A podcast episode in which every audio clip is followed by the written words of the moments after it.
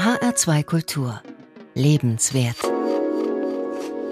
Mit Petra Diebold am Mikrofon einen schönen Feiertag wünsche ich Ihnen und herzlich willkommen zu zwei gefühlvollen Stunden. Ruhe, ihr Quälgeister, das ist ein Buchtitel. Und mit Quälgeistern, da sind unsere Gefühle gemeint. Und der Mann, der das geschrieben hat, ist heute mein Studiogast. Andreas Knuf, Psychologe und psychologischer Therapeut. Aus Konstanz ist er heute hierher gereist. Und Herzlich willkommen, kann ich jetzt sagen. In dieser Sekunde sozusagen ja. hat er sich hier hingesetzt. Hallo, ich freue mich, dass Sie da sind, Herr Knuf. Ja. Wollte ich sowieso sagen, aber jetzt freue ich mich noch mehr, weil Sie es auf den letzten Drücker geschafft haben. Also auf weil, die Sekunde, die Zuschauer sehen das ja nicht. Ja. Ich bin gerade vor einer Minute hier reingekommen, weil ich mit dem Zug gekommen bin und da gab es einen Oberleitungsschaden. Aber jetzt bin ich ja da. Umso schöner, dass Sie da sind. Und also ich habe schon gesagt, ich freue mich sehr, ganz besonders, dass es doch noch alles geklappt hat. Wie war denn Ihre Gefühlslage so in, den letzten, in der letzten halben oder letzten Stunde? Ach, als es dann da die Nachricht kam, also 60 bis 90 Minuten Verzögerung und so, ich habe da sehr genau hingeguckt, was da für Gefühle gekommen sind. Als erstes ist da mal Angst gekommen. Das ist ja ein bisschen komisch, weil sie bringen mich ja nicht um, wenn ich hier ein bisschen später komme oder, ne? Und dann ist als zweites ist dann Ärger gekommen, was ja auch ein bisschen komisch ist, weil es hat ja niemand mir irgendwas angetan, sondern es gab da halt einen technischen Defekt. Interessant. Ja, ich habe auch so, natürlich, ich habe ja Ihr Buch gelesen und war dann auch sensibilisiert, habe mal geguckt, was bei mir so für Gefühle kommen. Und ähm, ja, irgendwie war es dann so, doch entspannt sein. Also erstmal so auch so, uh, was mache ich jetzt? Also ein bisschen Angst, ja. Okay, mache ich es alleine? Wird es Hörer geben und Hörerinnen, die trotzdem anrufen oder gerade deshalb anrufen? Ja, aber trotzdem war es entspannt und wie gesagt, jetzt ist die Freude da. Wunderbar. Schön, herzlich willkommen, Herr Knuf, ja. und sehr schön, dass Sie gekommen sind aus Konstanz. Ja, Ruhe, ihr Quellgeister. Ich habe es eben schon gesagt, das ist der Buchtitel, der neugierig macht. Warum nennen Sie die Gefühle denn Quellgeister? Naja, es sind ja nicht alle Gefühle Quellgeister, aber die meisten Gefühle, die wir haben, Angst, Ärger, Traurigkeit, Verzweiflung, Scham, Ekel, sind nun mal unangenehme Gefühle. Und wenn wir es uns aussuchen könnten, dann würden wir da liebend gern drauf verzichten. Mhm. Außerdem haben wir diese Quellgeister nicht im Griff. Die mhm. machen, was wir wollen, was sie wollen, was nicht sie was wollen, wir wollen. Sehr schön. ja, wir können nicht entscheiden, jetzt habe ich keine Angst oder jetzt bin ich nicht traurig, sondern das Gefühl kommt einfach und da kann man sich schon schnell auch ganz schön ohnmächtig fühlen und dem Gefühl ausgeliefert fühlen.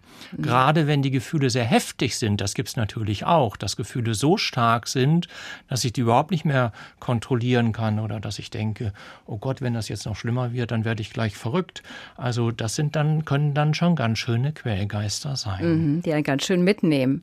Im Untertitel heißt das Buch, wie wir den Kampf gegen unsere Gefühle beenden können. Also ich habe gar nicht das Gefühl zu kämpfen. Tun wir das automatisch quasi? Ja, wenn sie nicht kämpfen, wunderbar. ja, also, die, also mei, die, die meisten Menschen kennen das, dass sie kämpfen gegen ihre Gefühle, zumindest gegen die unangenehmen. Ja, wir machen ja ganz viel, um unangenehme Gefühle nicht fühlen zu müssen. Ich meine, wie schnell sitzen wir vorm Fernseher oder sind im Internet unterwegs und zwar nicht, weil da irgendwas so wahnsinnig interessant ist, sondern weil wir Gefühle darüber regulieren, weil wir irgendwie mit einem unangenehmen Gefühl nach dem Arbeitstag nach Hause kommen und dann irgendwas machen, um dieses Gefühl wieder loszuwerden. Mhm. Und dann mhm. wird halt die Bierflasche aufgemacht oder der Fernseher angestellt oder man streitet sich mit dem Ehemann oder was auch immer einem mhm. da so einfällt. Mhm. Also das ist der Kampf, den Sie beschreiben, ja, dass wir das Gefühl quasi das Unangenehme bekämpfen. Mhm. Genau. Mit, mit, anderen Sachen. Genau. Ablenkung. Und das ist halt, das ist halt wirklich sehr verbreitet. Und wenn das zu stark wird, dann kommen psychische Erkrankungen dabei raus. Mhm. Damit habe ich es dann als niedergelassener Psychotherapeut im Alltag äh, zu tun. Ja, wenn jemand äh, bestimmte Gefühle zu lange wegdrückt, dann landet er vielleicht in einer Depression oder es entwickelt sich eine Angststörung oder eine Zwangsstörung oder verschiedene andere psychische Erkrankungen. Mhm. Das werden wir noch vertiefen, was passiert, wenn Gefühle weggedrückt werden. Sie sprechen in Ihrem Buch ja von fünf Grundgefühlen. Das kommt mir arg wenig vor. Sind es nicht eher 50? Ja, also ja, das ist jetzt nicht auf meinen Mist gewachsen. Das wird meistens so als Basisgefühle bezeichnet. Das ist dann wirklich tatsächlich Angst, Freude, Ärger, Traurigkeit, Scham, das sind vielleicht die zentralsten Gefühle. Da sind vielleicht, ich weiß nicht genau, vielleicht 90 Prozent aller Gefühle, die wir so haben, die sind damit abgedeckt. Mhm. Aber das ist immer ein Kontinuum. Also zum Beispiel bei Angst ist es so, es gibt natürlich eine ganz milde Form von Angst. Das ist so eine leichte Verunsicherung, wenn man jemanden trifft, den man noch nicht so gut kennt oder wenn man an einen fremden Ort kommt. Ja. Und dann gibt es Angst, die so ein durchschnittliches Ausmaß hat. Und dann kann es richtige Panik geben, ja, wenn es im Straßenverkehr irgendeine Situation gibt, wo man eine Vollbremsung machen muss und wirklich Glück hatte, dass einem da nichts passieren kann. Ne? Und das wird dann vielleicht als verschiedene Gefühle erlebt, aber eigentlich ist es nur die Klaviatur, ne, wo dann die, diese ganzen Gefühlsfacetten mhm. ähm, ausgespielt werden. Es gibt dann aber auch noch andere Gefühle, zum Beispiel gibt es soziale Gefühle, ja, Eifersucht, Neid, die sind jetzt noch mal ein bisschen anders als Angst oder Ärger beispielsweise. Mhm. Ich habe die Liebe vermisst. Ist das nicht das stärkste aller Gefühle? Die Liebe, ja, das ist so eine Sache. Ich weiß es ehrlich gesagt auch nicht so ganz. Ich glaube, das ist noch mal was anderes als ein Gefühl. Aber da können wir ja dann später auch noch mal drüber sprechen. Mhm. Ihre Anregung und Ermunterung, Herr Knuf, so verstehe ich das, ist, fühlt die Gefühle. Aber die sind doch sowieso da. Nicht fühlen geht doch gar nicht.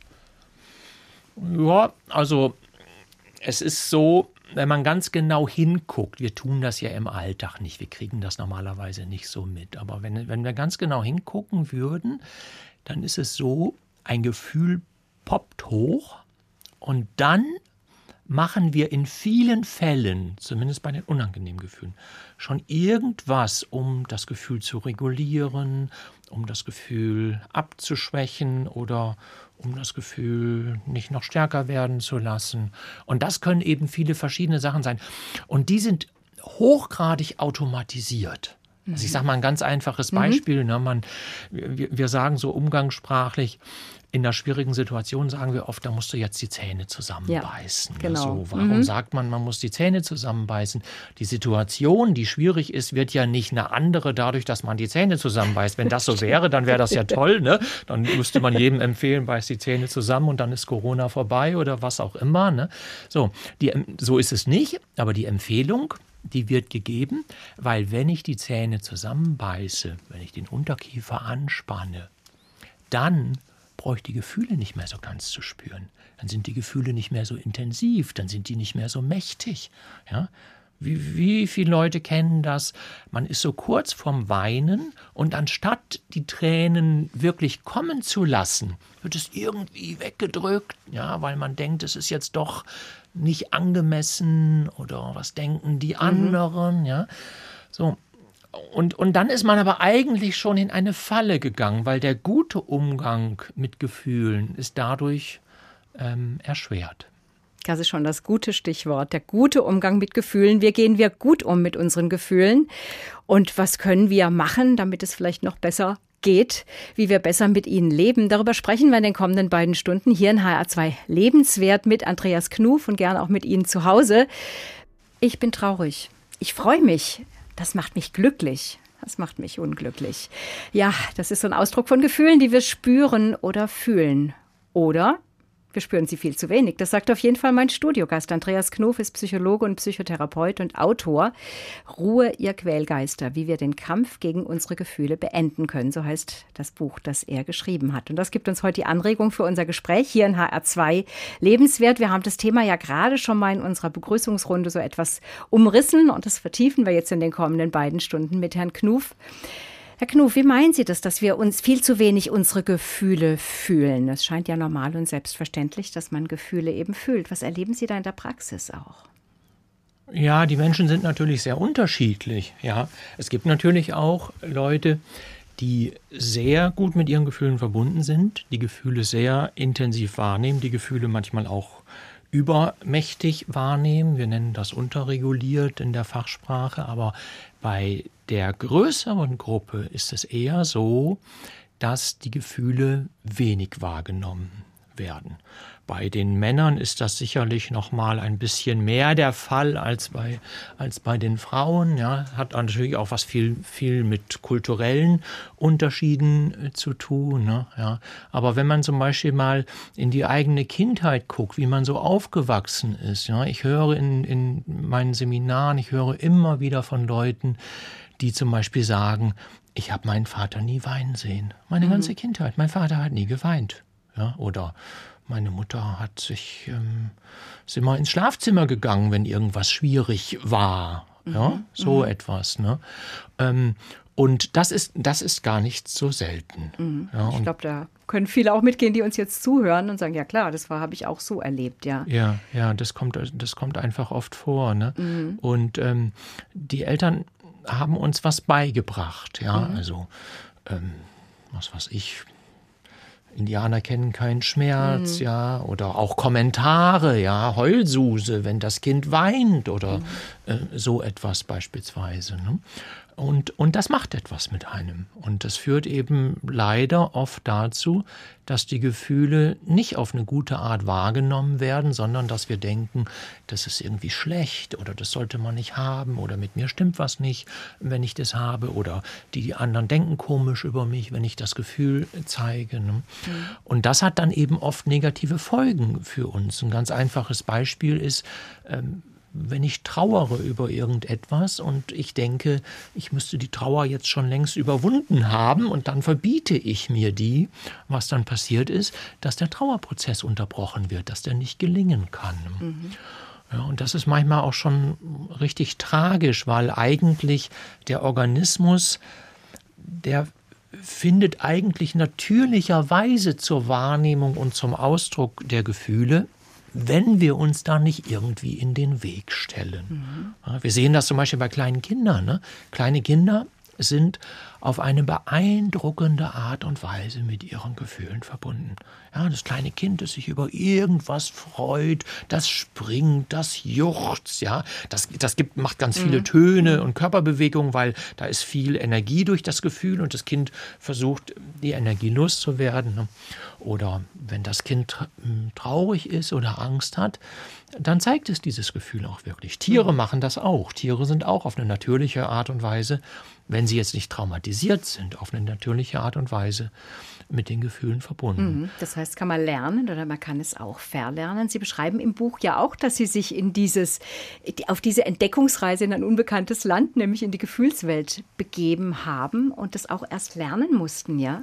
Also bei mir war das auch lange so, dass ich keinen guten Zugang zu meinen Gefühlen hatte. Ja, ich kann mich noch gut, gut daran erinnern. Ich hatte immer so das Empfinden, ich bin so, so in der Brustgegend, so irgendwo in der Herzregion, fühlte ich mich so abgeschnitten, als ob die Wahrnehmung so im oberen Teil vom Körper stattfindet und dann kommt da irgendwie nichts mehr. Mhm. Ja. Mhm. Ich habe das damals nicht richtig verstanden. Heute weiß ich, dass die Gefühle sehr körperlich sind.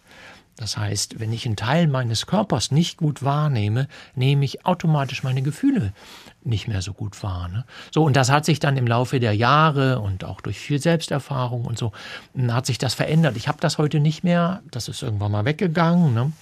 Ähm, ich bin heute meistens ganz gut verbunden mit meinen Gefühlen, aber ich bin genauso wie jeder andere auch. Manche Gefühle habe ich lieber und andere möchte ich nicht so gerne haben und bin heilfroh, wenn sie dann wieder gehen. Aha. Woran merkt man denn diese Verbundenheit oder Nichtverbundenheit mit seinen Gefühlen? Also Sie haben das jetzt mit dem Abgeschnittensein so ganz plastisch beschrieben. Ja, dass ich wirklich das Gefühl spüre, dass ich nicht nur, zum Beispiel nicht nur eine Körperwahrnehmung habe. Ne? Zum Beispiel ganz oft ist es so, dass jemand ein Gefühl gar nicht richtig mitkriegt. Wenn ich zum Beispiel einen Klienten frage, was haben Sie denn da für ein Gefühl? Dann kann es zum Beispiel sein, der sagt mir eine Körperwahrnehmung, beispielsweise Unruhe. Jetzt weiß ich, hinter der Unruhe ist oft ein Gefühl dahinter. Also die Unruhe ist ich stelle mir das immer wie so eine Zwiebel vor. Die Unruhe ist die äußerste Schicht von der Zwiebel. So, und dann müssen wir in der Therapie müssen wir natürlich eine Zwiebelschicht tiefer kommen, ja, und wir müssen gemeinsam herausfinden, was ist das denn jetzt wirklich für ein Gefühl? Mhm. Ich habe ja vorhin gesagt, ja, ich war dann doch entspannt. Das ist eigentlich dann auch kein Gefühl. Entspannung ist kein Gefühl, nee, Freude ist ein Gefühl, mhm. Wohlbefinden ist ein Gefühl. Entspannung ist in erster Linie eine körperliche Wahrnehmung, die aber natürlich mit einer emotionalen Empfindung einhergehen kann. Mhm. Vielleicht müssen wir doch mal noch mal definieren, was, was sind denn Gefühle? Was bezeichnet man als Gefühle? Kann man das definieren? Ja, da müsste man jetzt einen Emotionsforscher fragen. Das bin ich nicht. Ich bin jemand, der, ähm, der, in, der so in der Praxis arbeitet. Ne? Ja, ähm, also Gefühle sind, wenn man jetzt mal so evolutionär guckt, wo kommen die eigentlich her? Wie haben die sich überhaupt entwickelt? Ne? Gefühle sind Empfindungen, die eigentlich alle Lebewesen haben. Mhm. Die höher entwickelten Lebewesen haben äh, haben natürlich ein deutlich höheres Spektrum von Gefühlen, aber auch niedere Lebewesen haben zum Beispiel eigentlich, die kennen eigentlich alle so etwas wie Angst. Mhm. Ne, das, das beobachten wir ja bei den Tieren ständig, ja, ja wie Tiere Angst haben. Ne? Ja. Und ein Gefühl wie Neid oder Eifersucht oder so, das ist ein bisschen höher entwickelt und ja. Aber ich habe zum Beispiel manchmal den Eindruck, dass auch meine Hündin Scham kennt, obwohl das eigentlich nicht so ganz möglich ist, sozusagen. Ja, ich weiß ja. es auch nicht genau, müsste man die, die Hundebesitzer mal so alle fragen. Ne? Mhm. Ja, aber jedenfalls die Gefühle, äh, die hat sich die Evolution quasi ausgedacht, um uns vor Gefahren zu schützen, um uns zu helfen, Risiken einschätzen zu können, aber auch positiv, um uns zu helfen, Chancen einschätzen zu können. Ja, wenn was, wenn was irgendwas, ich irgendwas mache, was meine Bedürfnisse erfüllt, dann kommt ein Freudegefühl mhm. auf. Ich kriege ein unmittelbares Feedback, das ist gut. Ne? So, was ist die Folge von dem unmittelbaren Feedback? Ich mache das gerne und wiederhole das. Ne? So, und dann hat das, was die Evolution sich da überlegt hat, uns dazu zu kriegen, die Dinge, die für unser Überleben notwendig sind, zu tun und die Dinge, die unser Überleben gefährden, nicht zu tun, hat dann schon funktioniert. Mhm. Mir fällt auf, dass äh, bei den Gefühlen, die Sie genannt haben, die Grundgefühle plus alle Schattierungen, die die unangenehmen oder die unerwünschten überwiegen. Es sind mehr, gell? Die unangenehmen sind mehr, ja, ja, weil die Evolution äh, die hat nicht das, das ist keine spaßige Angelegenheit, die hat nicht das Ziel gehabt, dass wir jetzt irgendwie glücklich sein sollen oder so, sondern die wollte vor allen Dingen das Überleben der Spezies sichern. Ja, lange. Die Forscher Aha. haben sich lange gefragt, warum haben wir denn überhaupt angenehme Gefühle? Was ist überhaupt die Funktion davon? Was soll denn das? Was soll denn das Unternehmen überhaupt? Ne? Ja, aber das ist natürlich klar, wie ich das vorhin beschrieben habe. Das bringt uns halt dazu, dass wir die Dinge, die für uns gut und nützlich sind, die unsere Bedürfnisse erfüllen, dass wir die zukünftig öfter machen. Mhm. Ja. Aber wo Sie das gerade ansprechen, ich meine, es gibt sehr viele Missverständnisse in Bezug ja. auf Gefühle. Das muss man wirklich schon sagen. Ne? Also zum Beispiel, wenn ich meinen, einen Klienten von mir frage, was haben Sie für ein Gefühl gerade? Dann wird mir in den seltensten Fällen ein Gefühl genannt. Ja. Jemand sagt meistens, das ist die wahrscheinlichste Variante, einen Gedanken. Ja. Hm, ich habe das Gefühl, dass ich das und das nicht hinkriegen werde. Ja, mhm. Das ist kein Gefühl, das ist eine Hellseherei, also sozusagen. Ne? Ja, also ein Gedanke wird oft genannt oder eine Körperwahrnehmung, wie wir das vorhin schon hatten, mhm. ähm, mit der Unruhe beispielsweise. Ne? Und ganz viele Gefühle, also ganz viele Empfindungen, die wir als Gefühle bezeichnen, sind in Wirklichkeit sogenannte, wir sagen Pseudo. Gefühle.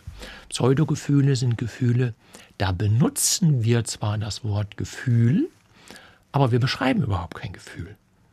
Also ich sage zum Beispiel, jemand sagt zum Beispiel, ich habe das Gefühl, dass du mich nicht leiden kannst hat mit einem Gefühl nichts zu tun, ist eine mhm. Bewertung. Bewertung. Ja? Mhm. Aber da wir heutzutage alle gelernt haben, wir sollen von unseren Gefühlen, wir sollen von uns reden, Ich-Botschaften senden und von unseren Gefühlen sprechen, tarnen wir halt jetzt die Gedanken ganz geschickt, ne, bauen da das Wort Gefühl ein. Ja, aber das ist eigentlich, ist das sogar so ein kleiner Trick, ja. Ne? Und es wäre viel besser zu sagen, ich habe da eine Bewertung oder einen Gedanken mhm. oder so. Ne? Aber also da merkt man jedenfalls, wie verunsichert wir einfach mit, mit der Wahrnehmung und der Einschätzung von Gefühlen sind. Dann ist es ja super, dass wir heute ganz viel Zeit haben, darüber zu sprechen und zwei die Wahrnehmung, Stunden, zwei Stunden wunderbar. und die Wahrnehmung zu schärfen und auch unsere Hörerinnen und Hörer einzubinden. Wie leben Sie denn mit Ihren Gefühlen? Ganz gut? Was machen Sie auch mit den Unangenehmen, über die wir gesprochen haben? Und reden Sie über Ihre Gefühle? Wir reden ja heute drüber. Und mit wem reden Sie drüber? Ich freue mich, wenn Sie sich einmischen in unser Gespräch mit Andreas Knuf. Der ist heute mein Studiogast hier in HR2 Lebenswerte. Er ist Psychologe und Autor. Und gemeinsam tauchen wir ein in die Gefühlswelt. Ich habe das Gefühl, morgen wird das Wetter schön, sagt man schon. Oder ich habe es im Gefühl, dass das nicht gut ausgeht. Wir reden ja viel über die Gefühle, aber fühlen wenig. Haben wir ja gerade auch schon aufgegriffen mit Ihnen, Herr Knuf. Knof. Andreas Knof, Psychologe, Autor, ist mein Studiogast heute und unser Thema Quälgeister oder gute Freunde. Wie leben wir denn gut mit unseren Gefühlen? Und wir haben ja auch Sie aufgefordert oder eingeladen, uns anzurufen unter 069 155 6126. Und genau das hat Herr Sohn getan. Hallo, Herr Sohn, ich grüße Sie. Ja, schönen guten Tag oder guten Abend, je nachdem. Genau, guten Hallo, Abend, Herr Sohn. Hallo, Herr Knuf. Hallo. Hallo. Wie leben Sie denn mit Ihren Gefühlen? Oh, ich habe das erst lernen müssen. Mhm. Ich habe das erst lernen müssen. Und zwar, äh, ich sag mal so, der, der, Herr Knuf, der hat ja schon sehr viel berichtet von seinem Eigenleben. Und äh, ich sag mal so, Herr Knuf, Sie haben mir fast fast hundertprozentig aus der Seele gesprochen. Mhm. Ja? Ich hatte, ich hatte Eltern, bei denen gab es alles außer Mord. Sage ich jetzt mal ganz deutlich. Und ähm, deswegen habe ich meine Gefühle lange, lange, lange unterdrückt. Ja? Mhm. Weil ich mich einfach nicht getraut habe, das auszu, das so zu sagen, wie, wie mir es gerade geht. Ja. Und dann habe ich 1980 ein Studium der Sozialpädagogik begonnen. Und seit dem Zeitpunkt habe ich dann meine Gefühle wirklich gezeigt mhm. offenbart. Mhm. Ja. Und da ging es mir lange Zeit gut, sehr lange Zeit gut, bis dann 1989, ja, 1989 habe ich versucht, mir das Leben zu nehmen und äh, dann kam ich in die Klinik und dann wurde diagnostiziert rezidivierende chronische Depression und eine, chronif und eine chronifizierte Angsterkrankung. Mhm. Ja. Mhm. Und da wusste ich Bescheid da wusste ich Bescheid. Ja, was mit mir, was mit mir war, was mit mir ist. Ängste vor, vor, vor sehr vielem. Nicht gemocht zu werden und alles, was dazugehört, ja. In dem Bereich. Und dann, ich war dann sehr oft in der Klinik und da hat mir eine Psychologin mal gesagt, sie können so stark lieben, wie sie auch hassen können. Ja, und da wollte ich Sie mal fragen, wenn ich das darf, wie Sie diesen Satz interpretieren. Herr Knuf, da sind Sie gefragt. Oh, das weiß ich jetzt auch nicht, was die sich dabei gedacht hat. Also jedenfalls ist es so, wenn wir gut mit unseren Gefühlen verbunden sind, dann zeigt sich das ganze Spektrum. Ja? Mhm. Und dann bin mhm. ich gut mit den angenehmen Gefühlen verbunden und mhm. ich bin aber auch mit den unangenehmen Gefühlen verbunden. Also es gibt kein Licht ohne Schatten, sagt man doch so. Oder ich sage meinen ja, Klienten, sage ich immer, die, die die Gefühle nicht so gerne fühlen wollen, denen sage ich immer, man kann nicht nur auf der einen Seite der Badewanne das Wasser rauslassen. Also wenn man die Badewanne voller Wasser hat, ne, das sind so die Aha. Gefühle, ja, und dann sagt man, nee, die einen, die will ich aber nicht. Ich will jetzt nicht traurig sein oder so. Und die anderen, die Aha. Freude und so, die will ich aber haben. Ne? Ja? Das wäre so, als ob man so den, als ob man so auf der einen einen Seite der Badewanne das Wasser raus und an der anderen Seite steht es noch. Nee, so geht's nicht. Die einzige Möglichkeit, die ich habe, ist, das, den ganzen Pegel runterzusetzen. Ne? Und das ist dann mhm. tragisch, weil wenn ich die unangenehmen Gefühle wegdrücke, zahle ich einen sehr hohen Preis dafür. Der Preis ist, dass ich mit den angenehmen Gefühlen nicht so verbunden bin. Ah. Ähm, ja, ich weiß jetzt, ich kenne ja jetzt nicht genau die Situation, die da damals bei Ihnen mhm. so ähm, dazu geführt hat. Ne? Aber dieser, mhm. dieser Mechanismus, dass so ähm, dass so diese Gefühlsintensität, dass die sich halt in allen Bereichen zeigt. Das ist ein sehr wichtiger Punkt, weil ähm, man muss ja auch, wenn ich jetzt hier zum Beispiel sage, öffnen Sie sich auch für die unangenehmen Gefühle, dann muss ich ja auch die Frage beantworten können, ja, warum soll ich das denn eigentlich machen? Hm. Ja, Was genau. habe ich denn davon, Angst zu fühlen oder Traurigkeit zu fühlen oder ja, Verzweiflung mhm. zu fühlen oder so. Ne? Ja. Mhm, und mhm. der Vorteil ist eben, dass ich dann auch mit den angenehmen Gefühlen verbunden bin. Und Sie haben ja vorhin erzählt, dass Sie da einen Suizidversuch gemacht haben, ne? wenn ich es richtig verstanden habe, oder? Kurz, ja, ne? ja. kurz davor, ja. Ich ja. kurz davor, ja. Ah, ja, kurz davor. Ne? Ja. Also äh, zu Suizidversuchen, der, der Hintergrund davon sind immer Gefühle.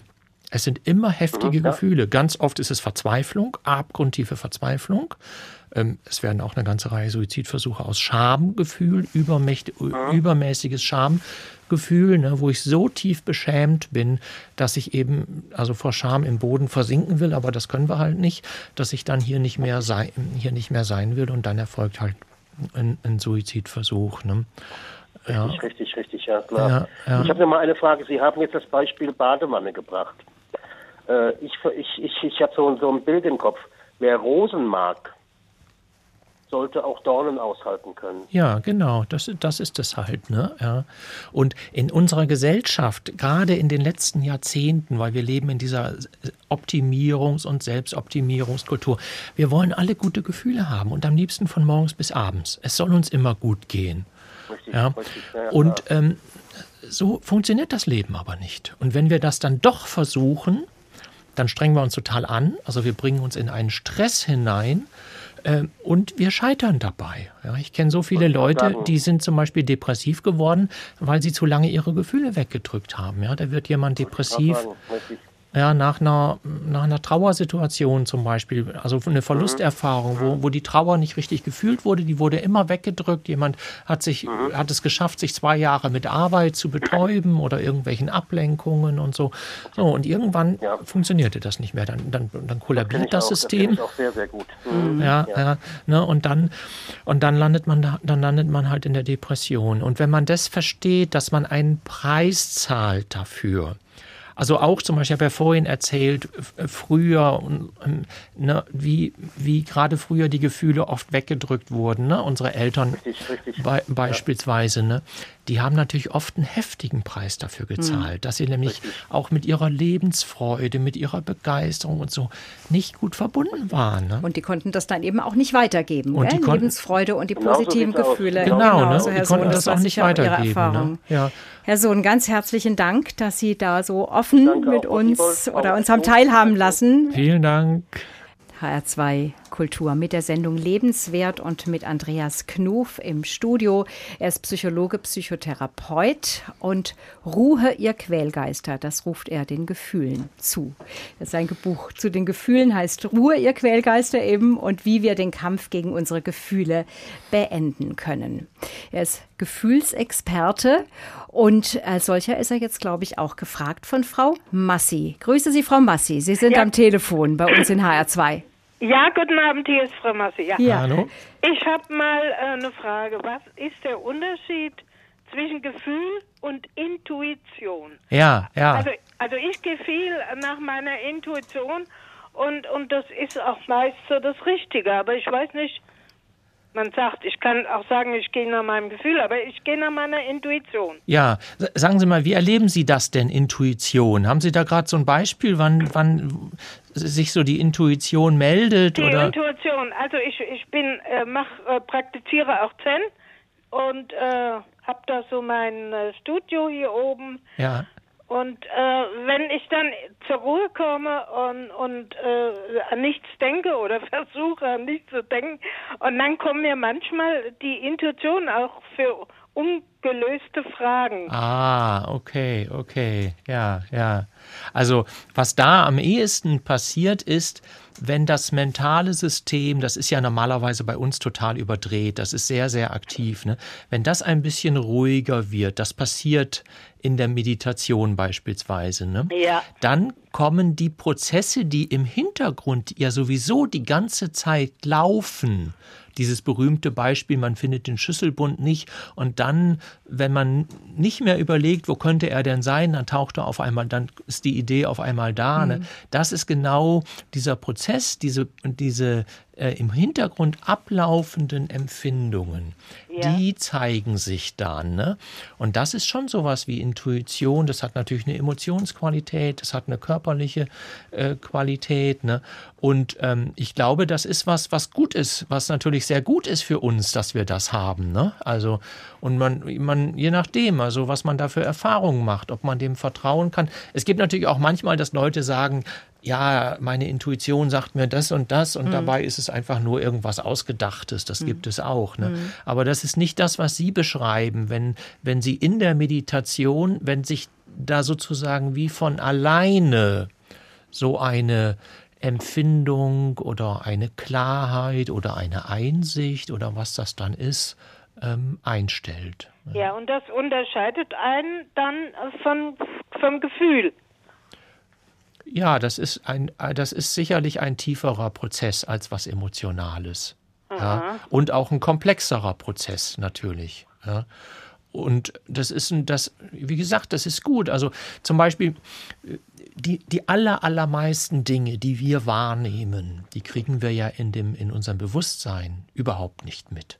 Ja. Ich, ich, weiß nicht ganz genau, wie, hm. wie die Zahlen da sind, aber das ist bestimmt so 98 Prozent von allen Sachen, die wir wahrnehmen, die kriegen wir nicht bewusst mit. Die werden ausgefiltert. Der Organismus Aha. sagt, das brauche ich jetzt gerade nicht oder das kenne ich schon äh, oder so. Ne? Ja, das hm. ist so zum Beispiel dieses Phänomen, man geht durch die eigene Stadt und ganz viele Dinge sieht man nicht. Und wenn man dann mit einem Freund da, da durchgeht, dann, Stimmt, dann werden die auf einmal alle mhm. sichtbar. Mhm. Ja, und dann sagt man, Mensch, also ich bin doch schon so oft hier lang gelaufen, mhm. dass ich das noch nie gesehen mhm. habe. Ne? Da sieht man, was da im Hintergrund alles abläuft. Und da sollten wir, glaube ich, aller, allergrößten äh, Respekt vorhaben. Oder ich sage mal ein anderes Beispiel, wo man das auch gut sehen kann, in Gefahrensituationen. Ja, wenn, wenn eine Gefahr kommt, ja. dann handeln wir oft intuitiv richtig. Ja, ja, ja, das ist wahr, ja. Genau. stimmt. Der Verstand. Aber das ist noch was anderes wie ein Gefühl. Das ist was anderes als ein Gefühl, genau, Aha. genau. Das ist ein viel, das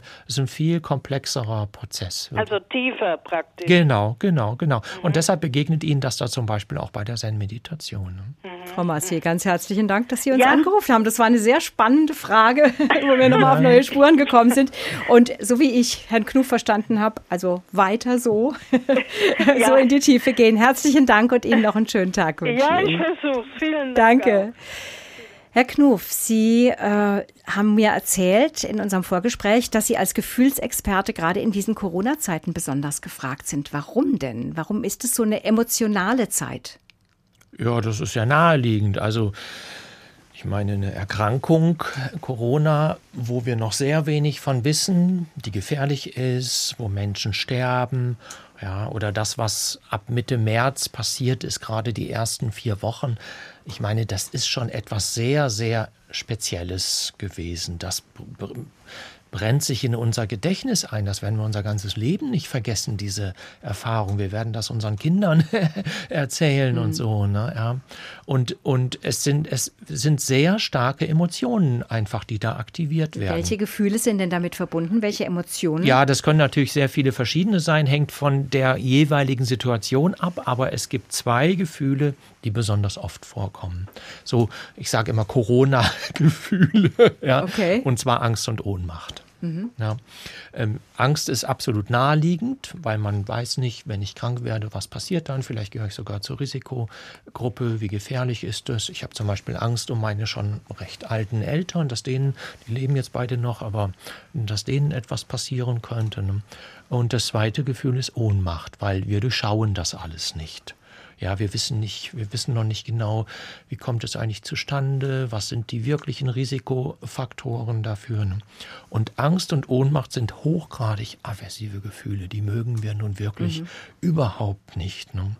Ja, und dann tun wir auch irgendwas, um die um die loszuwerden. Also meine These ist zum Beispiel, aber das ist nicht wissenschaftlich abgesichert, aber so, ich erkläre mir die, diese Zunahme von Verschwörungstheorien in letzter Zeit so.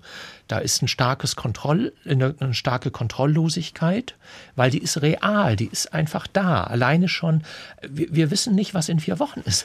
Mm, so ist es. Wann hat man so planen, eine Situation ja. mal erlebt? Mhm. Ne, ja? Wir wissen nicht, was in vier Wochen ist. So. Und wenn wir, uns, wenn wir uns ohnmächtig, hilflos ausgeliefert fühlen, dann versucht der Organismus ganz schnell wieder Kontrolle zu kriegen. Und deshalb glaube ich, die, äh, sind die, die Verschwörungstheorien so attraktiv gerade, weil die suggerieren diese Kontrolle. Ja, das ist alles klar, woher Ich kann es das. erklären, gell? Ich kann Genau. erklären, woher das kommt. Ich fühle mich dann nicht mehr ohnmächtig, wenn ich Genau. die Welt erklären kann. Ich habe einen, einen innerpsychischen Gewinn davon, weil ich dann das Ohnmachtsgefühl nicht so stark spüren muss. Dass meine Angst dann eventuell sogar letztlich noch mehr wird, wenn ich denke, da gibt es irgendwelche Leute, die wollen die halbe Menschheit vernichten oder so etwas. Ja, das ist dann, das ist dann leider, gehört dann leider auch dazu. Ne? Aber, und wir können ja gegen diese Angst und diese Ohnmacht nicht wirklich etwas tun. Ja, also ich meine, ich kann meinen Klienten ja nicht sagen, sie brauchen keine Angst zu haben. ja, oder Das sagt man Kindern manchmal, wenn sie Angst haben. ja, ja, genau, aber das nützt aber, ja nichts. Aber Eltern ja auch, sollten. Ja, ja, aber es ist Ja. ein interessantes Thema, ne? Ja. weil Eltern sollten ihren Kindern das nur sagen, wenn es wirklich keinen Keine- Grund ja. gibt zur Angst.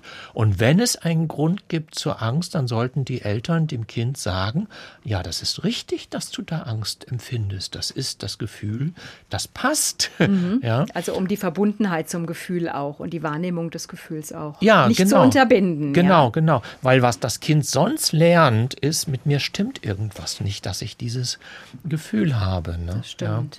Ich würde gerne noch was anderes einbringen, was mir nämlich auch untergekommen ist in dieser Corona-Zeit, dass jemand gesagt hat, oh, bei mir sind Gefühle hochgekommen, da wusste ich gar nicht, dass ich die habe. Ja, also ja. dadurch, dass so die Zeit, die Ruhe, weniger Reize oder Ja, verschiedene Sachen kommen da Ja. zusammen. Ne? Das ist natürlich, dass die ganzen Routinen äh, bei vielen Leuten zusammengebrochen sind. Ne? Dadurch werden natürlich Dinge sichtbar, die sonst nicht sichtbar sind. Ähm, aber, aber eben auch diese starke Emotionalität, die in der, in der Corona-Situation jetzt drin ist, die erinnert einen ja vielleicht auch an bestimmte Dinge. Also zum Beispiel mein Vater, der ist Jahrgang 33, der hat mir Sachen aus dem Krieg erzählt, jetzt in der Corona-Zeit, die hat er mir davor noch nie erzählt. Ja, auf einmal wurden diese Kriegserinnerungen wieder ein bisschen wacher als davor, weil die Corona-Situation, dieses Ausgeliefertsein, dieses nicht wissen, was passiert jetzt hier als nächstes und so. Natürlich, ich meine, das ist jetzt nicht der Zweite Weltkrieg, aber es hat eine gewisse, eine, es hat eine, einen Bezug, da ist eine Ähnlichkeit da. Ne? Ja, ähm, also und wenn einem das so geht, da muss man sich nicht wundern und auch nicht denken, dass mit einem was nicht stimmt. Das ist total normal. Und das ist einfach, äh, das ist einfach logisch sozusagen in dieser Situation. Hier ist die Sendung Lebenswert und Ermutigung zum Fühlen kommt von Andreas Knuf. Er ist zu Gast im Studio, hat ein Buch geschrieben mit dem schönen Titel Ruhe, ihr Quälgeister, wie wir den Kampf gegen unsere Gefühle beenden können. Und diese Quälgeister, die da vorne auf dem Buch drauf sind, ich finde, die sehen sehr nett aus, Herr Knuf. Ja, so kleine Vögelchen mit Ja, allen genau. möglichen. Die verschieden finster gucken, aber irgendwie sind sie doch auch goldig. Ja, jetzt haben wir die Vögelchen gehabt und dann bleiben wir doch mal bei den Tieren. Sie haben es vorhin angesprochen, Herr Knuf, äh, die, die, auch dass Tiere Gefühle haben und da hat sich die Frau Knobbe angesprochen gefühlt. Hallo Frau Knobbe, ich grüße Sie. Ja, hallo, hier ist Frau Knobbe, Marianne Knobbe aus Ursel. Ja, Hallo, schön. hallo. Dann viele Grüße nach Oberursel. Und wie ist es denn mit den Tieren? Sie hatten, glaube ich, einen Hund, gell? Und der hatte durchaus Gefühle gezeigt. Ja, genau. Und zwar war das ein Husky, der ein sehr sch- ausdrucksvolles Gesicht hatte und dem man quasi jedes Gefühl vom Gesicht ablesen konnte. Wenn er zum Beispiel schlechter Laune war, dann schaute er ein bisschen verstimmt, guckte weg. Es ist ja kein Hund, der kommt, wenn wir es möchten, sondern der kommt, wenn er möchte. Und zum Beispiel, er mochte Späße, wenn er mit mir Spaß machen wollte, dann, ich habe ein, ein, eine, eine Wohnung, da kann man ums Esszimmer und Wohnzimmer sozusagen hin und her oder drum herum laufen, ja. dann fing er an zu rennen und guckte um die Ecke, ob ich denn auch kommen würde. Und dann haben wir einen Spaß gemacht, indem ich entweder ihn oder er mich jagte und dann hatte der ein ganz fröhliches, glückliches Gesicht. Genauso aber, wenn er zum Beispiel, der war krank, dann als er älter wurde und da ist es passiert, nachts, er heulte und wir haben das nicht gleich gehört und dann ist das Malheur passiert und dann schaute der so ja, entsetzt drein, dass ich äh, es gar nicht so schlimm fand, dass was da passiert war. Ich habe ihn getröstet, weil er so traurig reinschaute und, und schuldbewusst. Also das war ein ganz, ganz starker Ausdruck. Drum meine mhm. ich, haben von Gefühl. Gefühle, so haben. Sie es gedeutet und Sie haben seine Gefühle auch verstanden. Ja, das ist auch ein wichtiger denke, Punkt, ja. Herr Knuf, oder? Gefühle verstehen.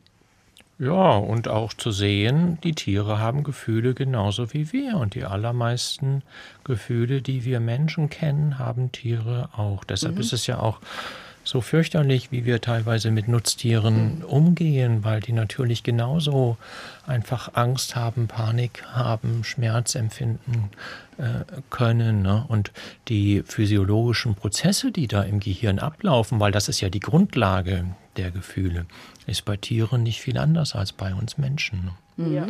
Ja, Aber ja. Sie sprechen ja auch viel von Gedanken, die Gefühle beeinflussen und Gefühle, die Gedanken. Also die Gedanken haben die Tiere ja nicht, oder? Genau, genau. Deshalb kann man bei den Tieren die Reinform des Gefühls beobachten. Bei den ja. Tieren und bei den kleinen Kindern kann man die Reinform beobachten. Bei den kleinen Kindern so ungefähr bis zum dritten Lebensjahr etwa. Da ist das mentale System noch nicht so aktiviert und das Ich-Konzept, also das ist dieses Wer bin ich und der Vergleich mit den anderen, das ist noch nicht so stark da und deshalb werden die Gefühle rein erlebt. Und dann sehen wir nämlich auch, dass die natürliche Form der allermeisten Gefühle ist, dass ein Gefühl anflutet, wie eine Welle kann man sich das vorstellen, anflutet, einen Höhepunkt hat und wieder abebbt.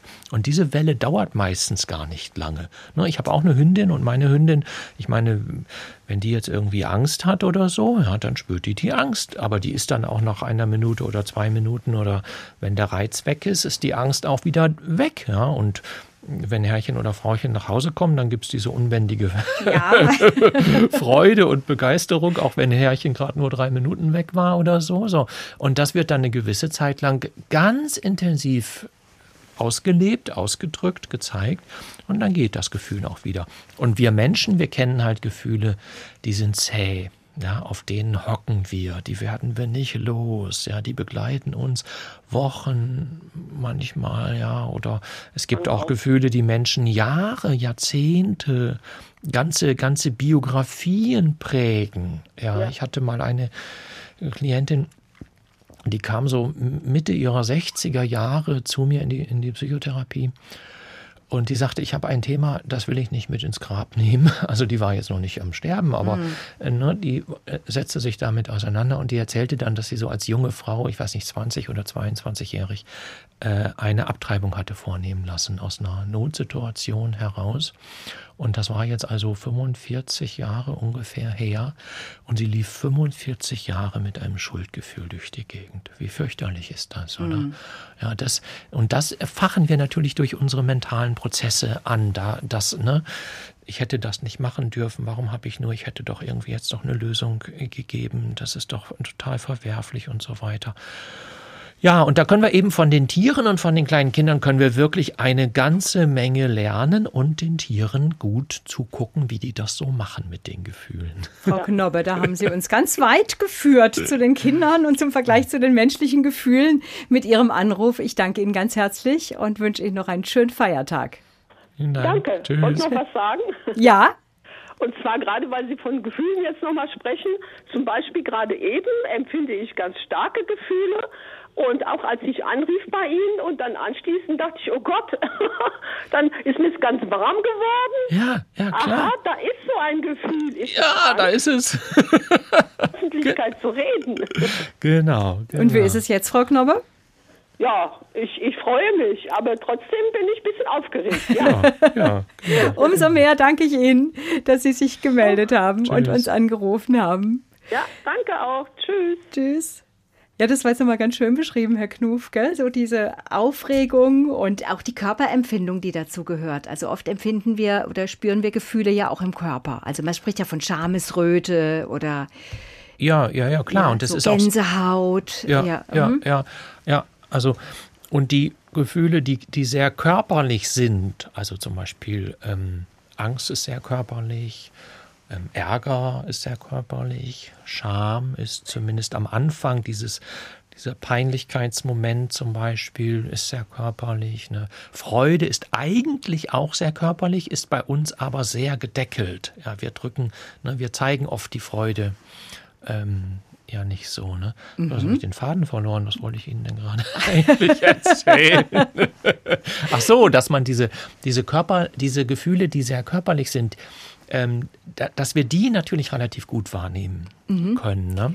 Weil da eine Körperempfindung mit verbunden ist. Genau, ja. genau. Mhm. Aber die allermeisten Gefühle, die wir haben, wenn man jetzt so einen, einen ganzen Tag nimmt, da, da, da, da haben wir vielleicht, was weiß ich, 50, 100 oder noch mehr Gefühle. Die allermeisten Gefühle sind von sehr schwacher Ausprägung. Und dadurch haben die diese körperliche Wallung nicht so und dann kriegen wir die gar nicht so mit. Also, was weiß ich, man, zum Beispiel, ich sitze am Computer und lese meine E-Mails. So. Und dann gibt es eine E-Mail, wo ich die Nachricht kriege, dass irgendein Projekt, an dem ich gerade arbeite, dass das nicht so richtig funktioniert. Oder jetzt zur Corona-Zeit noch ein Seminar abgesagt, noch ein Seminar abgesagt, eins nach dem anderen. Ne? So. Und jede dieser, dieser E-Mails löst, wenn man ganz genau hinspürt, eine kleine Empfindung aus. Oder weil wir hier im Radio sind, mhm. ich meine, es wird viel Musik gespielt. Mhm. Jedes Musikstück löst eigentlich auch schon eine Emotion aus. Deshalb wird ja, wird ja Musik genutzt, ja, also ich meine, die Werbung zum Beispiel, die lebt auch von Musik. Mhm. Warum?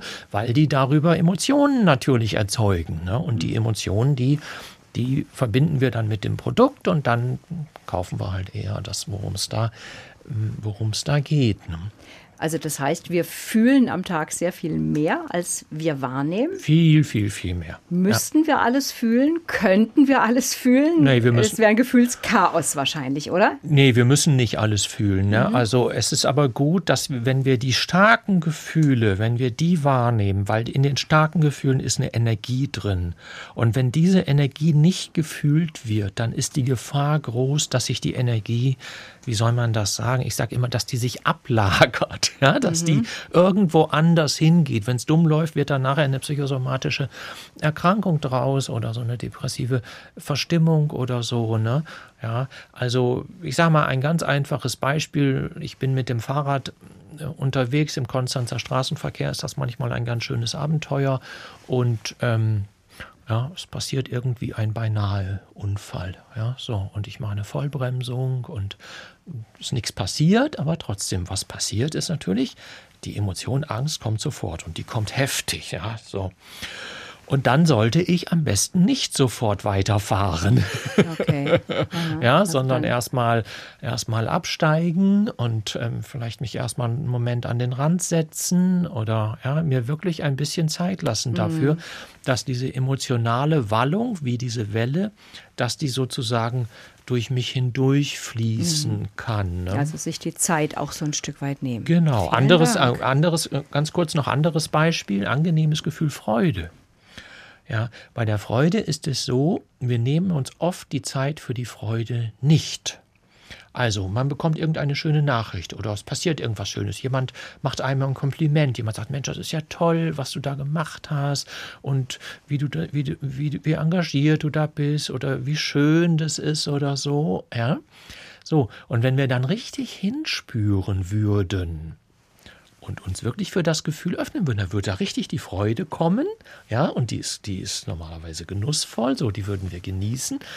Das passiert aber oft nicht sondern das Gefühl wird ganz schnell weggedrückt. Und was, das ist dann schade, weil wir uns das ja ein Stück weit nehmen. Ja, das ist sehr schade, wenn eigentlich gerade was Schönes ist und man guckt dann verlegen zu Boden oder sagt, ja, das ist doch eigentlich nichts Besonderes äh, oder so, ne? Ja, anstatt sich von diesem Gefühl wirklich berühren zu lassen. Auf mhm. die Idee wird ein kleines Kind nicht kommen. Mhm. So dumm ist das kleine Kind nicht, ja.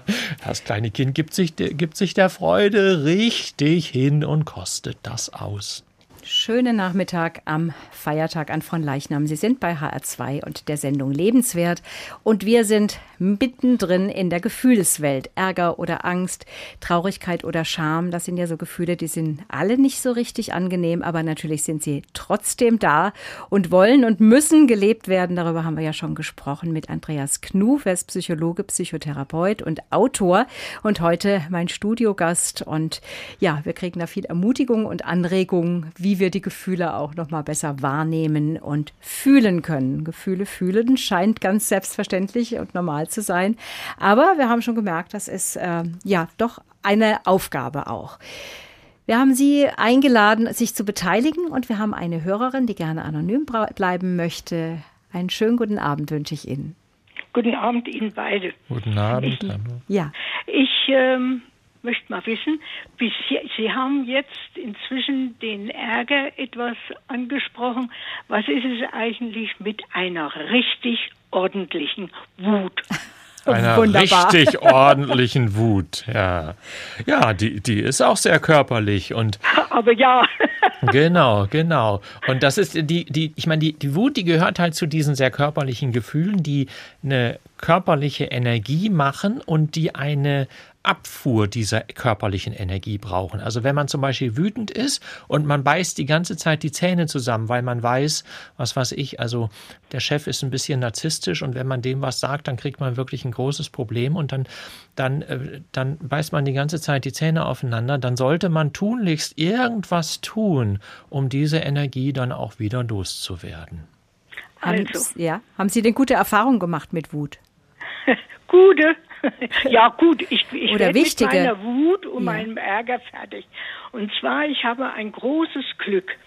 Ich komme aus einer Kleinstadt in Thüringer Wald. Und in dieser Stadt speziell wurde früher geflucht, dass es eine wahre Pracht war. Und ich habe das als Kind gelernt. Ich, ja, gut. Ich bin dann mit 16, 17 nach Wie heißt Frankfurt. dieser Ort, diese Fluchexpertenort? ich glaube, Herr Knuf würde da gern hinfahren. Das gucke ich mir mal an. Das, äh, da kriege ich Haue, denn inzwischen hat sich das etwas gelegt. Denn wenn ich jetzt mit bekannten Freunden dort spreche und dann vom Leder zieht, dann heißt es immer, aber hör mal, äh, ja gut, es nennt sich ja Fäkaliensprache. Und dann sage ich immer, seid ihr auf einmal stockvornehm und langweilig geworden? Na ja, na ja. Also das ist eine Entwicklung. Es sind hier sehr viele Fremde hingekommen, auch Flüchtlinge. Und dann, ja, ist man halt angeeckt. Nein, mhm. ich will Ihnen nur erzählen, ich bin also dann mit 16, 17 weggekommen nach Frankfurt und wurde hier im Geschäft von einer älteren Mitarbeiterin, die sehr viel älter war, äh, gemobbt worden. Aber hallo. Und ich habe mir natürlich brav erzogen, bloß nichts sagen, zurückgehalten und bin dann abends nach Hause gegessen, ins Bett und geheult. Mhm. Ähm, durch einen Zufall kam dann mal ein und es waren sonst nur Männer im Geschäft, ja. Mhm. Also es gab noch eine im Büro, aber die hatte einen Freund und die war aus und vor. Aber ich war ja nun allein und nun ja, und eines Tages kam ein Kollege abends, weil er von uns was geborgt hat und erzählte dann meinen Eltern, obwohl ich war schon im Bett und hab geheult, dass sie sich wundern, wie gut ich mit dieser Mitarbeiterin auskomme. Mhm. Sagte, für uns ist die, die, die, die lässt ja nichts aus, um ihre Tochter nicht zu schikanieren. Mhm. Das heißt, sie sind gemobbt worden, sie sind schikaniert worden und erstmal haben sie geheult, wie Aber Sie das selber bin, jetzt ausgedrückt haben. Aber da hat sich was geändert, oder? Nee, nee, ich bin nach Hause und ich habe der gegenüber nie was gemacht. Mhm. Und äh, meine Eltern fielen aus allen Wolken und sagen, ja, die kommt jeden Abend nach Hause und heult wie ein Schlosshund. Die hält es kaum noch aus. Gut, nach zwei Jahren bin ich weg, habe was anderes gemacht. Aber in der Zeit bin ich dann nach Hause gefahren, also in diese kleine Stadt. Mhm. Und wir hatten einen Nachbarn, der war aus dieser Stadt. Und der konnte fluchen. Und da bin ich hoch und habe gesagt, Onkel Adolf, bitte, bitte fluch mit mir. Ich kann kaum noch. Ich darf ja dort noch nicht mal Scheiße sagen. Mhm. Und das hat er mit mir geflucht, aber rüber wie nüber. Und seine Frau war aus Göttingen, aber die waren, die war schon längst vor dem Krieg nach uns zu Hause gekommen. Und ich sagte dann, die stieß sich immer noch am Spitzenstein und die rief dann entsetzt, Adolf, hör auf, du verdirbst das Kind. Das Kind war inzwischen 18. ja, aber, ja. Also das ist mit, das mit dem Fluchen, das ist ja ein Segen gewesen. Aber ich ja. überlebe mein ganzes Leben nur mit Fluchen. ja, man, man, man, muss das ja nicht jetzt, man kann ja auch so ein bisschen für sich fluchen und so. Also ich gebe meinen Klienten ja. öfter eine Empfehlung, ähm, nämlich das im Auto zu machen. Also im Auto, ja. ne, das Auto, da, da kann man sich einige Sachen erlauben, die man sich sonst nicht so erlauben kann, auch vom Geräusch, vom, vom Geräuschpegel her und so. Ne? Ja, und da kann man dann schon mal. ich, ja, vor kurzem, wir hatten Handwerker im Keller und äh, einen älteren und einen jüngeren und äh, ich hatte da unten nichts zu tun, will also einkaufen, war anständig angezogen und da rufen die, sind Sie es? Ja, kommen Sie doch bitte mal runter, wir müssen Sie was fragen. Und ich gehe diese äh, uralte Steintreppe runter, die eine hohe Stellstufe hat und einen schmalen mhm. Auftritt und alles aus Zement. Und ich rutsch mit der mit einer Kappe vom Schuh hinten an der Wand entlang. Und ich wusste, hinten die Schuhkappe ist im Eimer. Mhm. Und, und da haben sie geflucht. Und da habe ich laut Scheiße gesagt. ich danke Ihnen ganz ja. herzlich. Moment. Noch Moment, da kommt noch was mit dem Fluchen. Okay. Da kommt noch was. Ga, ga, ganz kurz die noch. Die beiden Handwerker haben daraufhin gesagt, ja, aber wir haben ja gar nicht gedacht. Und die war, dem war das peinlich. Und dann war ich unten und dann kam der Schluss.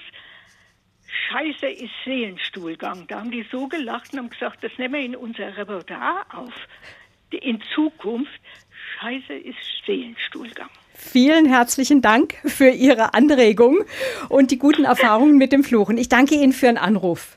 Bitte. Herr Knuff, ja, ja, es, es geht halt einfach um, ja. das, um, um die Energieabfuhr. Das ist der mhm. entscheidende Punkt. Ne? Mhm. Ja. Und wenn das Fluchen dafür nützt, dann kann man das ja machen. Und dann macht man das besser im Keller als jetzt irgendwie an einem öffentlichen Ort oder so. Ne? Ja. Es gibt Leute, die haben den berühmten Boxsack ähm, irgendwo, irgendwo hängen. Ja. Ich empfehle meinen Klienten auch mal in den Wald zu gehen. Das ist der gute Ort dafür. Ja.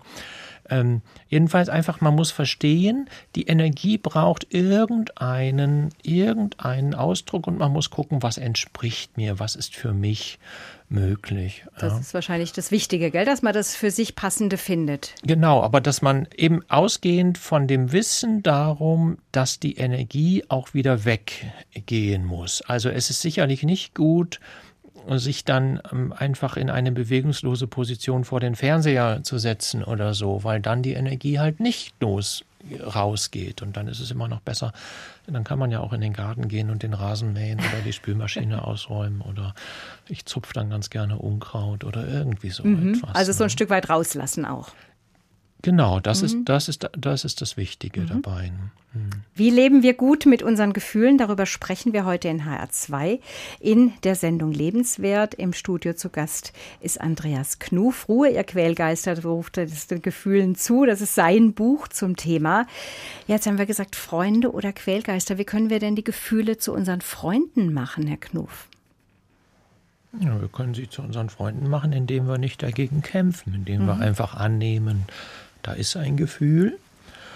Und oft ist es ja so, wir haben ja Angst vor dem Gefühl. Wir denken, es passiert irgendwas Schlimmes, wenn ich das Gefühl habe. Ich hatte schon Klienten, die haben gesagt, wenn das Gefühl noch mehr wird, dann werde ich verrückt oder mhm. ich werde ohnmächtig. Eine Klientin hat mir gesagt, das möchten Sie nicht erleben.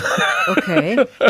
Äh, was dann passiert, dann, haben, dann kriegen wir Angst vor unseren Gefühlen. Und dann ist es ja naheliegend, dass wir versuchen, ähm, die wegzudrücken. Ne? Mhm. Und sobald wir einfach sagen können, ja, da ist jetzt gerade das und das Gefühl, so, und jetzt will ich das mal fühlen, dann kämpfen wir nicht mehr dagegen und dann kann es auch leichter wieder weggehen. Das ist ein bisschen paradox. Wir erwarten das nicht. Wir denken eher, dann passiert sogar noch, noch was Schlimmes. Ja?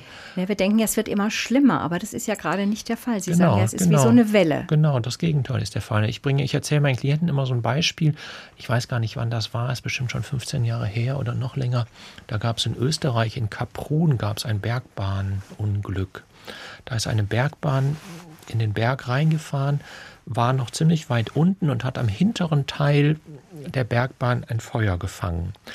Da waren ungefähr 150 Leute drin, die Türen gingen auf, die Leute konnten raus und mussten jetzt entscheiden, wo gehen sie hin. Und sie hatten zwei Möglichkeiten. Sie konnten versuchen, am Feuer vorbei nach unten rauszukommen aus dem Tunnel, oder sie konnten versuchen, sich vom Feuer zu entfernen, nach oben hin zu flüchten.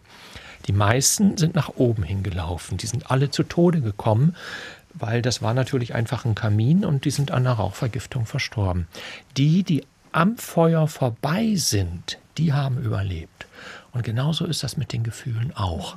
Man muss sozusagen ins Gefühl rein, ja, damit das Gefühl dann auch wieder gehen kann. Mhm. Ein Beispiel, wo den meisten Leuten das intuitiv klar ist, äh, ist bei der Trauer.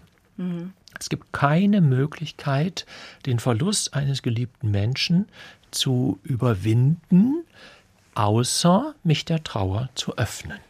Mhm. Und da gibt es verschiedene äh, Phasen. Am Anfang ist die Trauer übermächtig, da ist nur die Trauer da. Ja.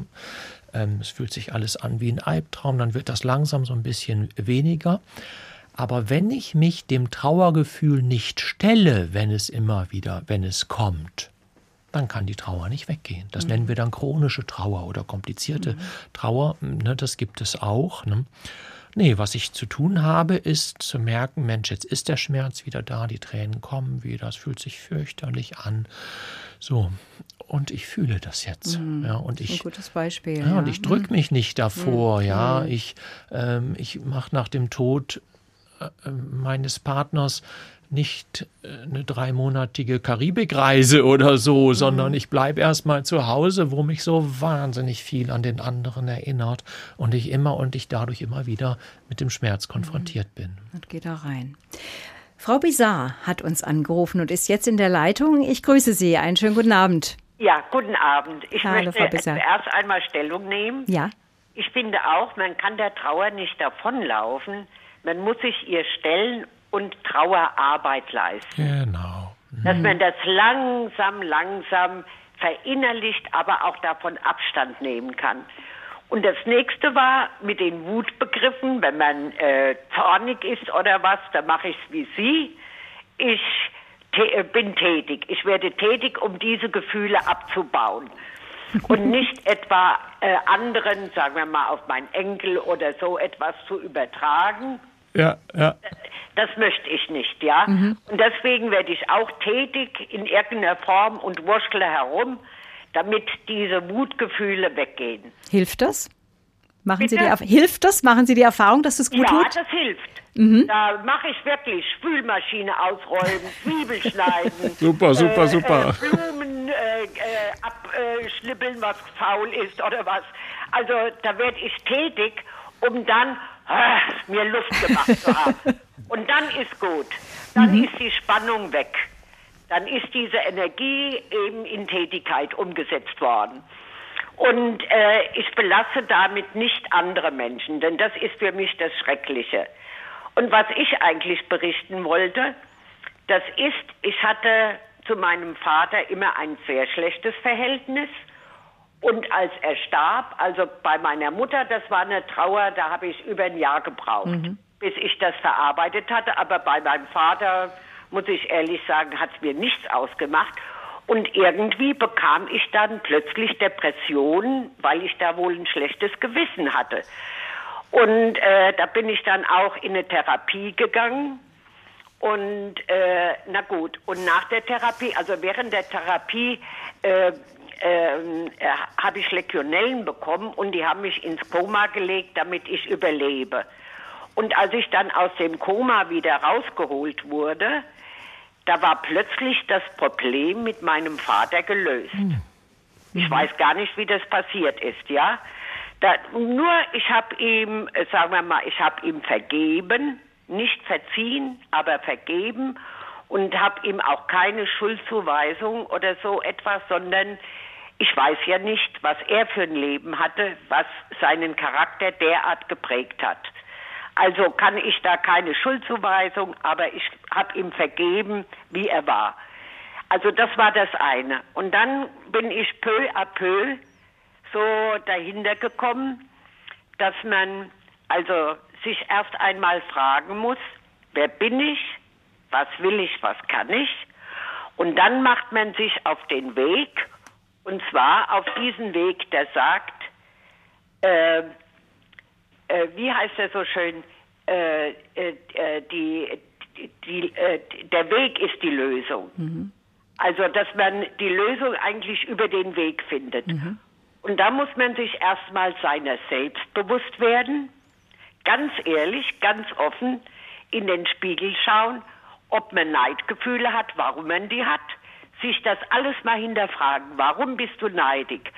Warum bist du eifersüchtig? Warum diese Gefühle? Womit hängen die zusammen?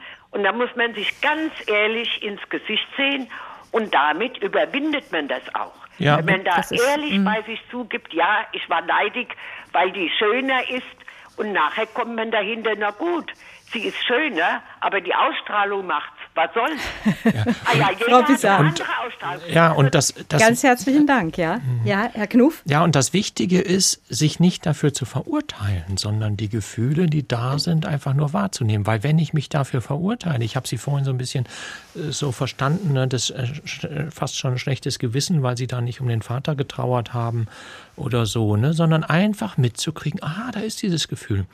Und auch sehr negativ bewertete Gefühle, also zum Beispiel ähm, irgendwelche Rachefantasien oder Missgunst oder Schadenfreude, ja, bei ehrlicher Betrachtung kennen wir das alle. Das gehört zum menschlichen Leben dazu.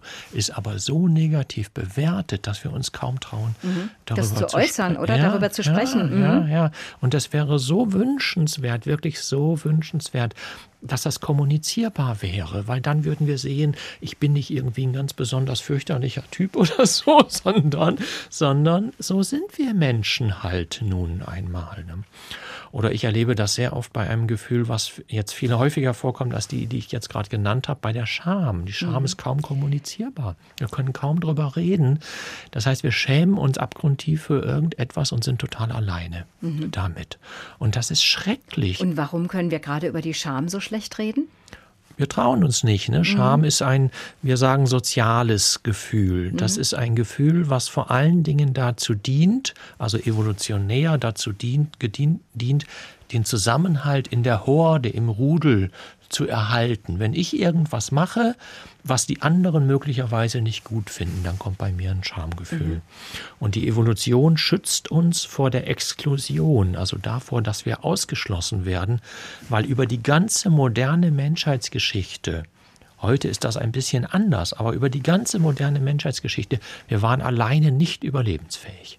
Mhm. Bis vor 10.000 Jahren, wir sind Jäger, Sammler, Nomaden gewesen, wir haben in Höhlen gelebt, wir brauchten die anderen, um gemeinsam Wache halten zu können, um gemeinsam auf die Jagd gehen zu können. Ich konnte es mir nicht erlauben, nicht dazuzugehören.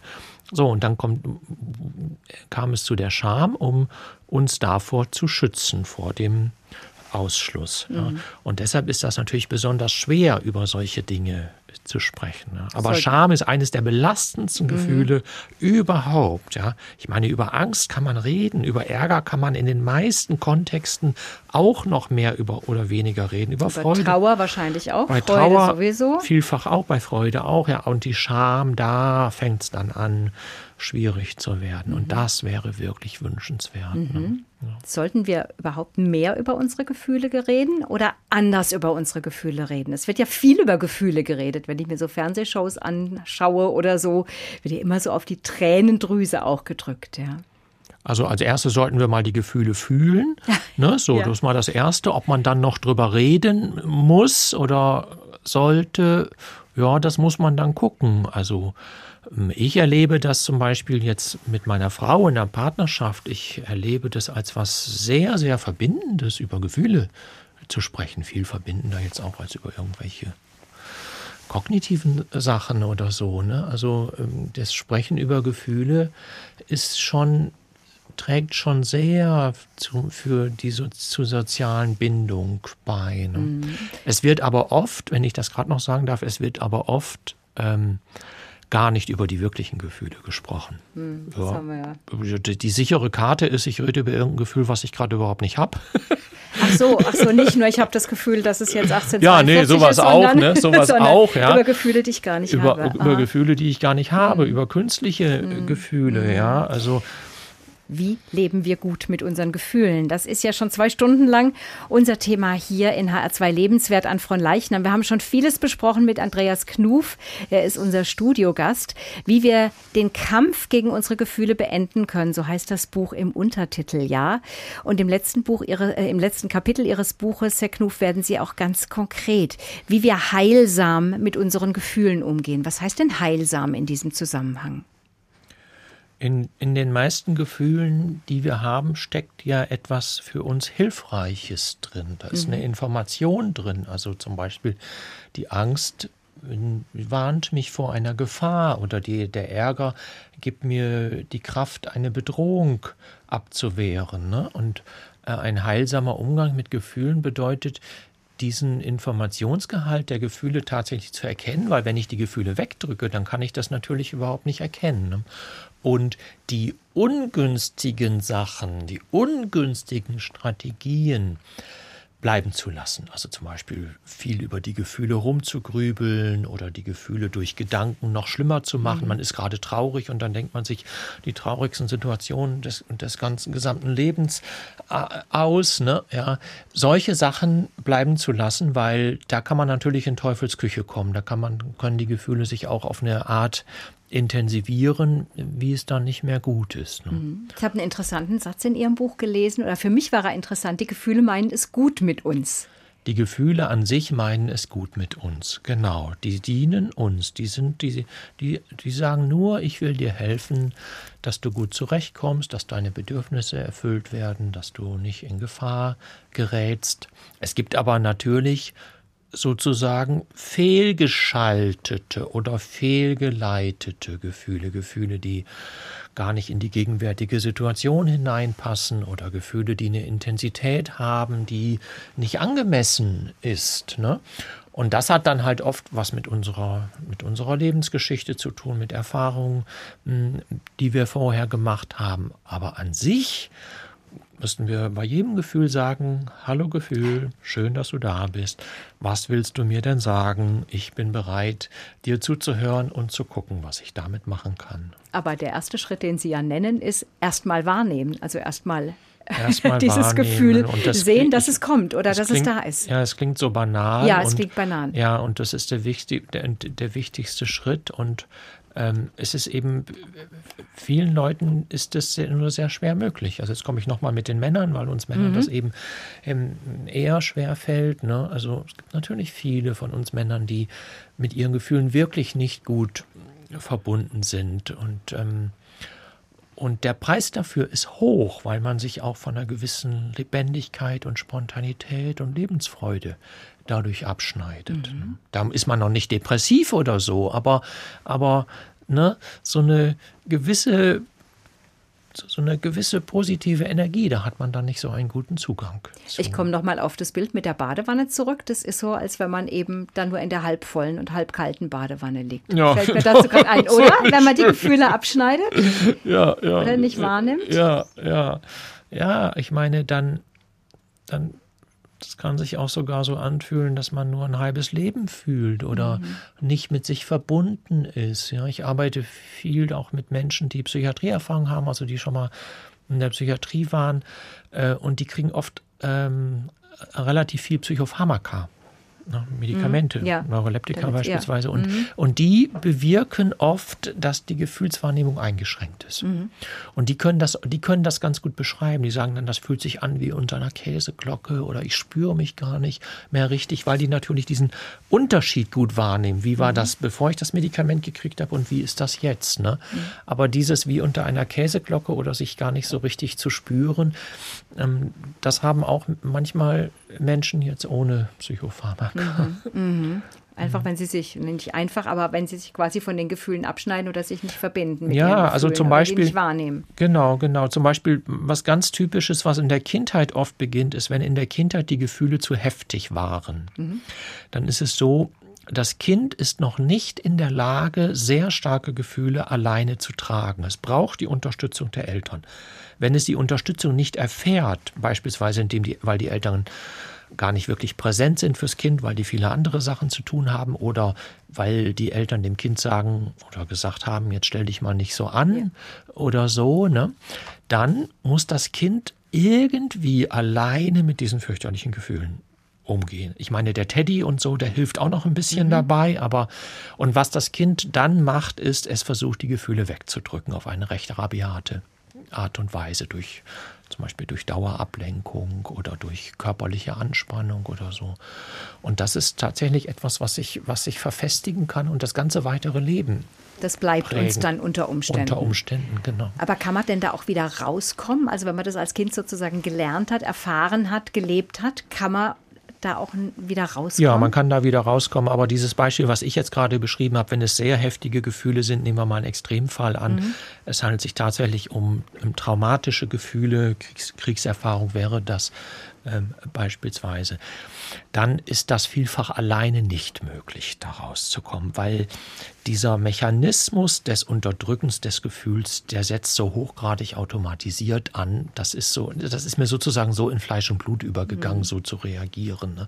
Dann wird man sozusagen zu Ihnen kommen, oder? Und Dann als Psychotherapeut genau, das- zum Beispiel Genau, und äh, jetzt versuchen, dieser Gefühlswelt sich zu nähern. Das wäre was für eine psychotherapeutische Arbeit, ne? Mhm. genau, ja, weil da kann man das dann doch wieder sich ein bisschen besser angucken, als einem das alleine ähm, vielleicht möglich ist. Ne? Man kann auch für sich selber bestimmte Sachen machen. Es gibt auch Leute, die das mit bestimmten Meditationen machen und so. Ja, aber psychotherapeutische Arbeit ist da vielfach auch nicht so verkehrt. Mhm.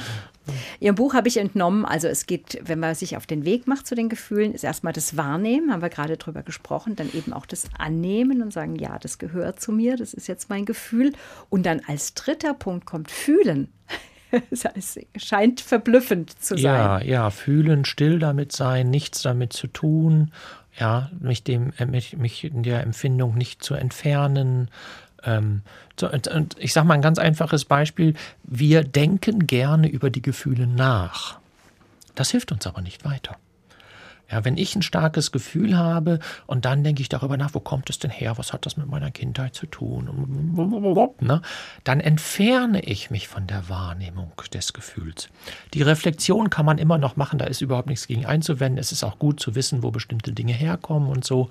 Aber wenn das Gefühl da ist, dann, das ist eine, eine wirklich, kann man wirklich als Empfehlung sagen, dann nicht über das Gefühl nachdenken, sondern dem Gefühl Raum geben.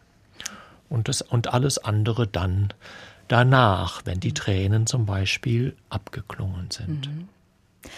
Ich habe ja in der Vorbereitung auf die Sendung das Buch intensiv gelesen und habe dann wirklich mich da auch mal so drauf konzentriert und habe festgestellt, es ist wirklich gar nicht so einfach, dieses Gefühl dann zu fühlen oder es auch nur wahrzunehmen.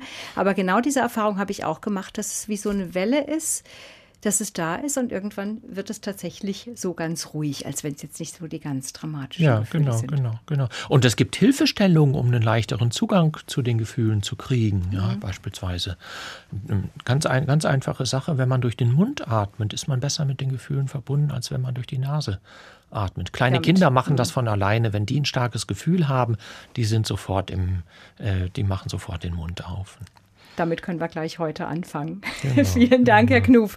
Es scheint ja das Normalste zu sein, dass wir unsere Gefühle fühlen, einfach weil wir uns nicht für oder gegen sie entscheiden. In jedem Moment fühlen wir, aber nur in wenigen Momenten nehmen wir unser Gefühl bewusst wahr. Und wenn wir gegen die unangenehmen und unerwünschten kämpfen, dann tut uns das nicht gut. Darüber haben wir gesprochen heute in HR2 Lebenswert.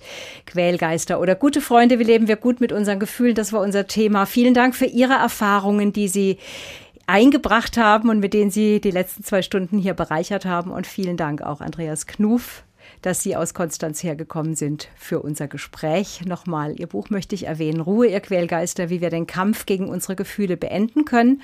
Und Sie haben auch eine Videoserie. Es gibt eine Videoserie, genau auch zu diesem Thema, wenn man nicht so gerne liest, auf der Internetseite Inneres Glück, ein Wort, inneresglück.de finden Sie diese Serie. Allen einen schönen Abend. Mein Name ist Petra Diewold.